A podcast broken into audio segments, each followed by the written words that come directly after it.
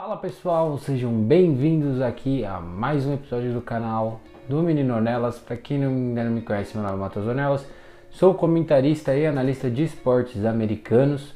É, primeiro de tudo, se você ainda não conhece os nossos canais, eu peço para você se inscrever. Todos os links estão aqui na descrição para você curtir, compartilhar e para que mais gente tenha acesso a todos esses conteúdos. Passando também para avisar que agora a gente tem um canal lá no Telegram, é, onde todos esses conteúdos que, a gente, que eu estou produzindo, sejam textos, sejam vídeos, sejam os podcasts, tudo isso chega no Telegram primeiro é, para todo mundo que está lá participando. Também vou abrir várias enquetes para de decidir alguns temas, definir o que entra primeiro no canal e coisas desse tipo. Então entra lá no nosso grupo do Telegram, vou deixar o link aqui na descrição e você pode entrar também, passar para todo mundo que você quiser. Mas o nosso tema de hoje é o Seattle Seahawks e o draft de 2021. É, para quem não sabe, a equipe de Seattle só tem três escolhas nesse próximo draft, né? Eu até anotei aqui para não falar errado. A equipe tem a escolha de segunda rodada, número 56, a de quarta rodada, número 129 e a 250, que é só na sétima rodada. É, todas as equipes têm teoricamente uma escolha por rodada, né? Aí tem as questões de picks compensatórias, tudo mais, que depois eu até posso fazer um vídeo explicando um pouco mais como funcionam essas escolhas. Mas a equipe tem inicialmente essas três escolhas. E eu vim aqui falar um pouco sobre o que Seattle pode fazer com tudo isso, como Seattle se colocou nessa situação e como o histórico de Seattle fala com relação ao draft. Bom, começando em como a equipe se colocou nessa situação. Depois do draft de 2020, a equipe fez uma troca com o New York Jets pelo Jamal Adams, né, que já era um dos melhores safeties da liga naquela época. Então a equipe ofereceu para Nova York duas escolhas de primeira rodada e uma escolha de terceira rodada. A escolha de primeira rodada são no draft desse ano e do ano que vem, é uma escolha de terceira rodada esse ano. Então é por isso que a equipe não tem a escolha de terceira rodada nesse ano. A escolha de quarta, de quinta rodada, na verdade, eu até olhei aqui, foi uma troca com o Las Vegas Raiders pelo guard Gabe Jackson, que está jogando na equipe de Seattle. Muitos consideram que foi uma boa troca, é, mas a equipe perdeu aí a sua escolha de quinta rodada. E a escolha de sexta rodada foi uma troca com o Miami Dolphins.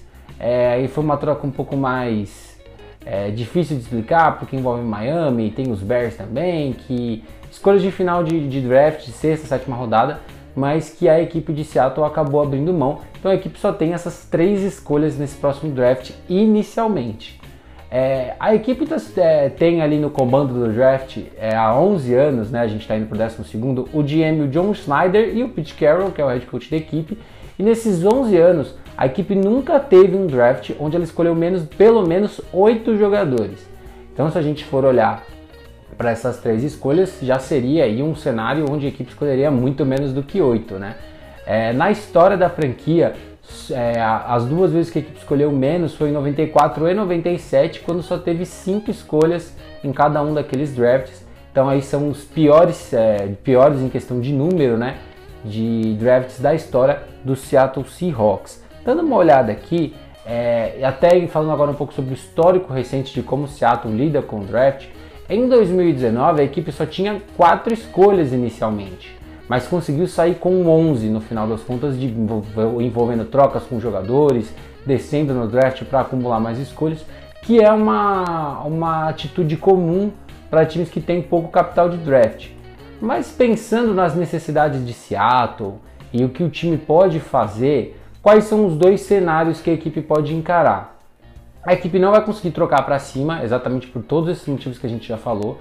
Seattle não tem capital de draft para tentar subir para uma primeira rodada, ou talvez até mesmo para subir na segunda rodada e escolher antes da 56, né, até que é a primeira escolha que a equipe tem. Quais são as duas opções viáveis para Seattle?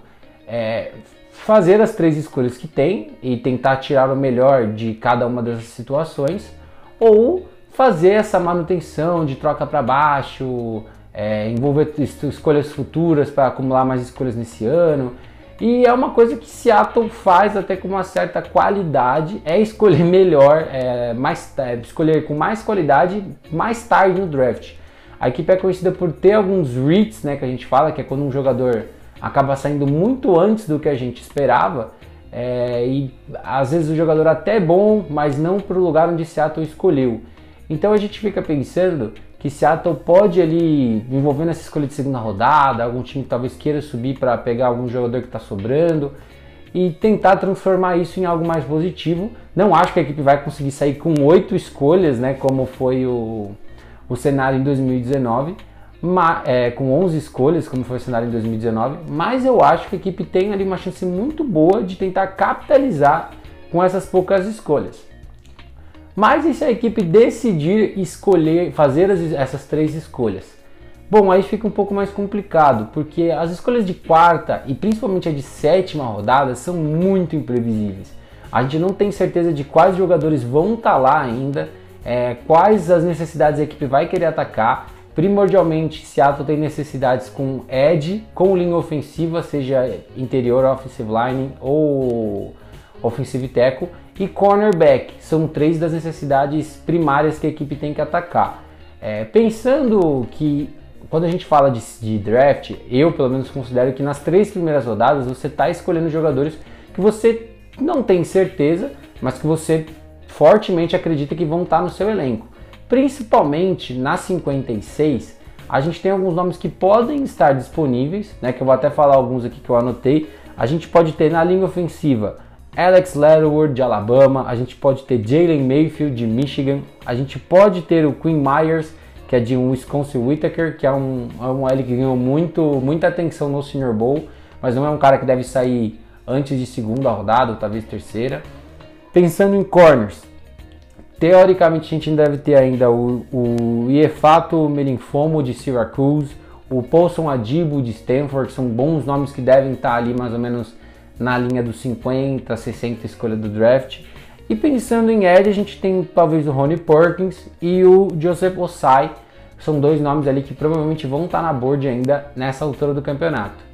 Eu particularmente acho que Seattle deveria mais uma vez tentar fazer essa manutenção, é, pegar abrir mão às vezes da segunda rodada por escolhas de terceira, escolhas de quarta, acumular um pouco mais esse capital de draft. E a gente sabe que a equipe consegue produzir melhor com esses jogadores, fazendo eles reforçarem o que eles já têm de forte nas suas técnicas, é, do que escolher muito alto e às vezes você não conseguir montar um elenco tão forte.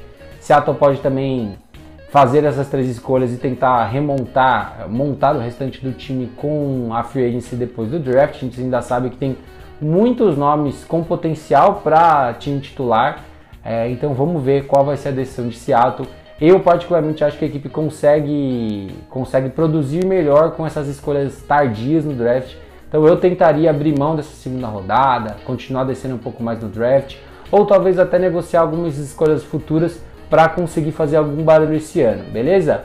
Bom, vou ficando por aqui. Mais uma vez, se você ainda não é inscrito, peço para você se inscrever, para você curtir, comentar, compartilhar com todo mundo que gosta de esportes americanos de maneira geral. Mais uma vez, se quiser receber todos os conteúdos antes, é só entrar no nosso grupo do Telegram que tá tudo chegando lá antes pro pessoal, beleza? Valeu!